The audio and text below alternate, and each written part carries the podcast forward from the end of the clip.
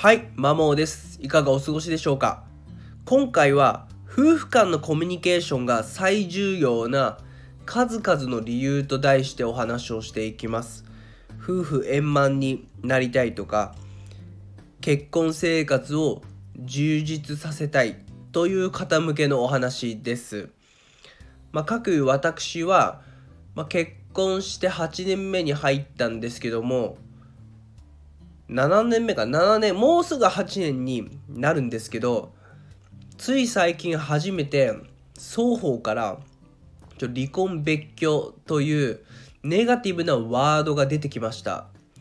でなんでこんな発言がお互いから出るようになったかを考えると長年長年数年ぐらいお互いに対して不満が溜まっていたんですね。で、それが芋づる式に思い出されて、まあ、感情的になっていってしまった。まあ、少なくとも私に関してはそんな感情的になっていってしまったんですけども、じゃあなんでそんな数年スパンの不満が溜まっていったかっていうと、でも夫婦間のコミュニケーションがなかったからですね。娘のことで話すことはあるんですけれどもじゃあ夫婦に関してじっくり話し合って向き合ったかっていうと、まあ、多分そんなことほぼなかったですねこの何年かは。でなんでかっていうと、まあ、相手のことを変に分かった気になっていてきっと相手にこんなことを話したところでこういう風な返しが返ってくるからやめとこうみたいな感じになって、まあ、こういうことを言ったとしてもどうせ反応せんやろうなとか聞かないやろうなっていうのを思い込んで勝手に自分の頭の中で解釈をしてどんどんどんどん不満が溜まっていくっていうことがなってました。なのでコミュニケーションを取ることなく相手に対する不満が募っていく。それが爆発したっていう感じですね。で過去の放送でもお話をしたんですけれども夫婦間でも相手の感情を読み取れる確率って最大でも35%なんですね。だからまあほぼほぼは読み取れないっていうことなので結局言葉にして話さないとお互いのことなんか分かり合えませんということになります。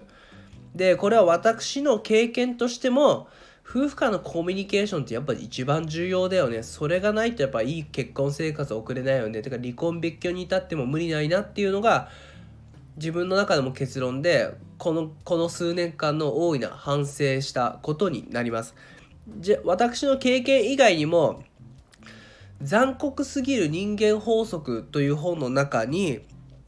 同様に近しいことが書いてありました。今からお伝えすることは要は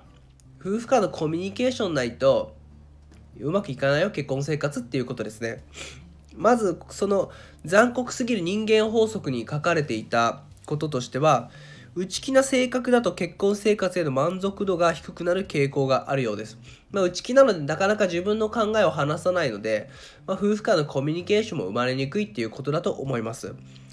あと、喧嘩ではなく争いを避けることが結婚生活に終止符を打つということですね。争い、喧嘩って、肌から見ると良くないんですけども、それを避ける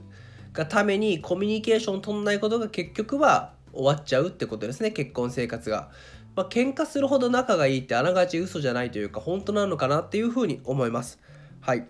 で結婚した当初は言い争いをしない夫婦の方が満足度が高い。だけれども3年後は離婚に至っている可能性があるということですね。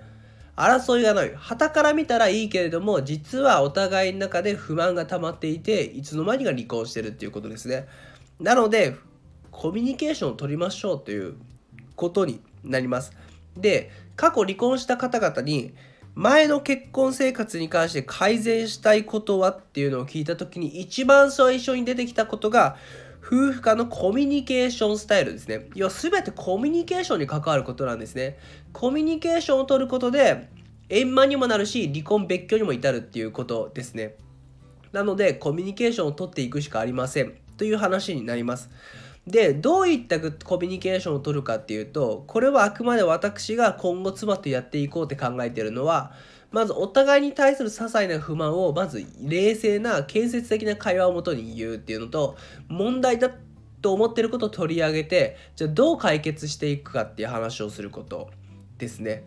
あとはお互い将来どうしていきたいのかっていうのと相手にもっとこうしてほしいなっていうことがあれば話をしたりもしそういったものがなければまあ、何気ない日常会話でいいと思うので夫婦だけの時間を作るっていうのが大事かなっていうふうに思います。なかなか子育てをしていて、まあ、家事もしていて、さらに仕事もしてるってなると、そんな時間取れないよっていう考えがあると思うんですけども、やっぱ長年結婚生活をやっていくのであれば、毎日、毎日というか、少しでも時間を取ることがものすごく重要なんじゃないかなというふうに思ってますんで、私はちょっと実行していきたいなと思っております。参考になる嬉しいです。最後までお聴きいただきありがとうございました。それでは良い一日をお過ごしください。